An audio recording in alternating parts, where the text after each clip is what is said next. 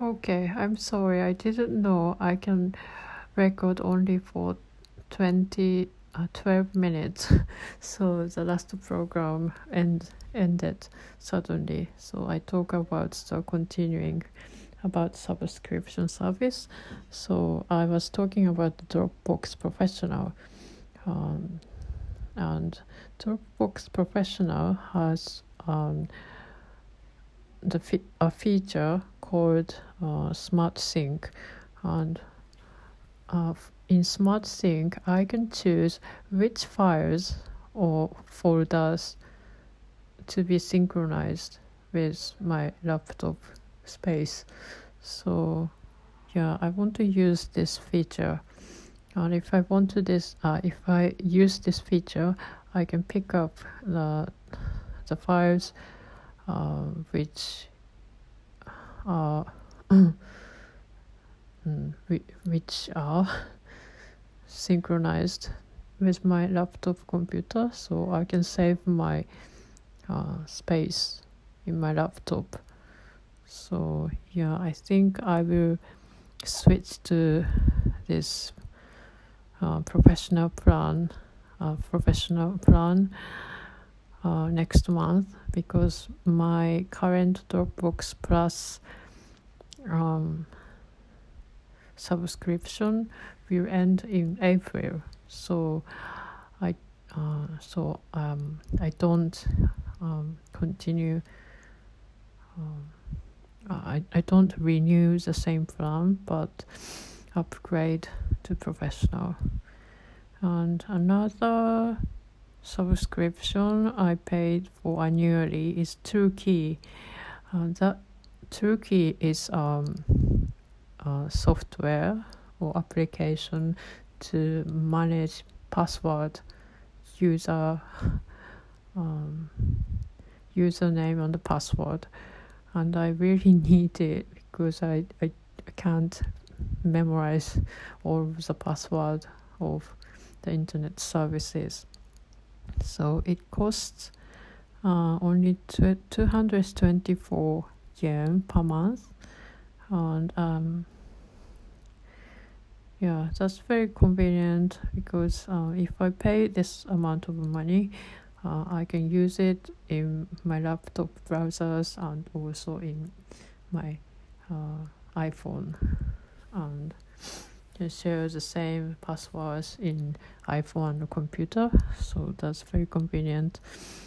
Uh, so yeah, this is necessary for me. And another annual subscription is MS Office Basic Business, MS Office Business. And this is very necessary for my work because my work is translation. So I use like um, Word, MS Word, or Excel every day. So yeah, that's must. And it costs only 900 yen per month. So um, I don't think it's too bad. And yeah, that's okay. And well, um, MS Office uh, th- this is called MS Office 360 and for MS Office 300, 360 there are several plans. And I, I believe business is the second cheapest one. And cheapest one is around 500 yen. But um, for the cheapest one you cannot uh, install these softwares like Word and Excel in your computer, but you have to upload the files to the online place of MS Office and you have to use them online. And that's a bit inconvenient. I want to uh, open these files directly in my uh, computer, so that's why I I pay 900 yen per month for business plan. And another annual subscription of mine is Hide IP VPN. and it's on service of VPN. VPN is a virtual personal network. I'm not sure what stands for, but um, VPN is a technique that um, you can uh, connect to certain services, not from your country, but um,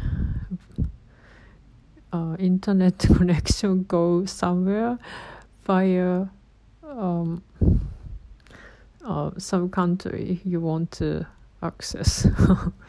um, I cannot um, explain really well, but um, uh, the reason I subscribe this service is because I want to watch TV programs in the UK, uh, especially um, the program called Match of the Day.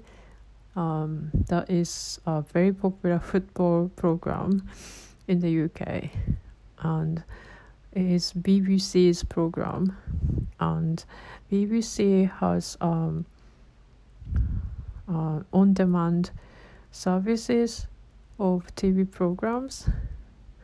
So um, yeah, people can watch the program not only on TV but also in internet from BBC's website. And when I was in the UK, I watched this program every weekend and I really enjoyed it. But uh, when I come back to Japan and access to the BBC's website, the web page, uh, which has um, on demand streaming of this program. Um, the website said um, you cannot watch this program from your country. Uh, it's a kind of copyright issue. So the people who watch this program, even on internet, um, have to be in the country. So uh, in this case, it means in the UK. So VPN is used for such a case. So um, while I'm in Japan, but internet connection, um, uh, if I use VPN, the internet connection to the uh, BBC's program channel, a program web page, um, the internet connection is from uh, the UK. yeah, so that is not illegal, I heard. Um, that is proper service. So um, I decided to pay money for it. And it is, um, I subscribed only uh, UK VPN.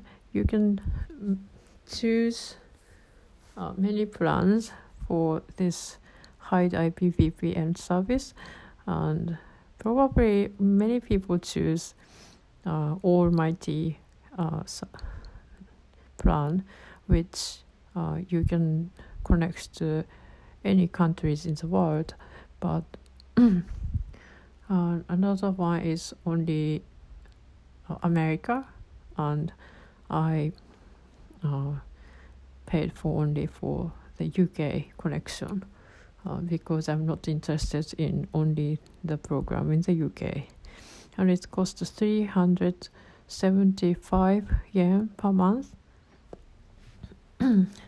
okay, so the total of my subscription for one month is 6,380 yen and it is much cheaper than I expected.